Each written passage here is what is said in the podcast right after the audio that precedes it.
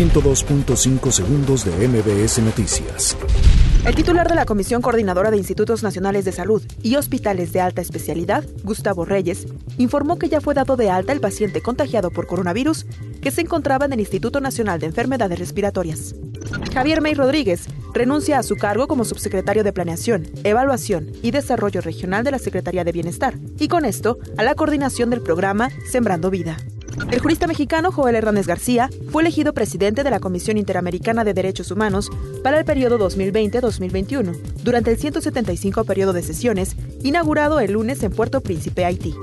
La Profeco de México informó el lunes de la alerta rápida que la marca Tesla emitió a los compradores de algunos vehículos modelos Model X año 2016, debido a posibles fallas en la dirección.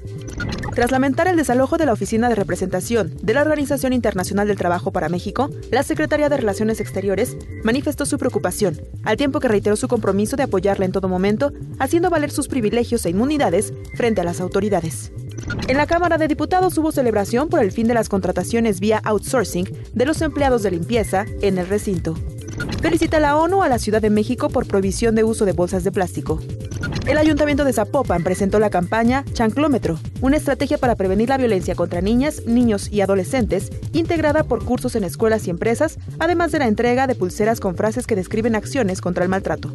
La Congregación para la Doctrina de la Fe enviará una misión especial a México para ayudar en el desafío de los abusos sexuales a menores cometidos por eclesiásticos y trabajará de manera coordinada con la Conferencia del Episcopado Mexicano.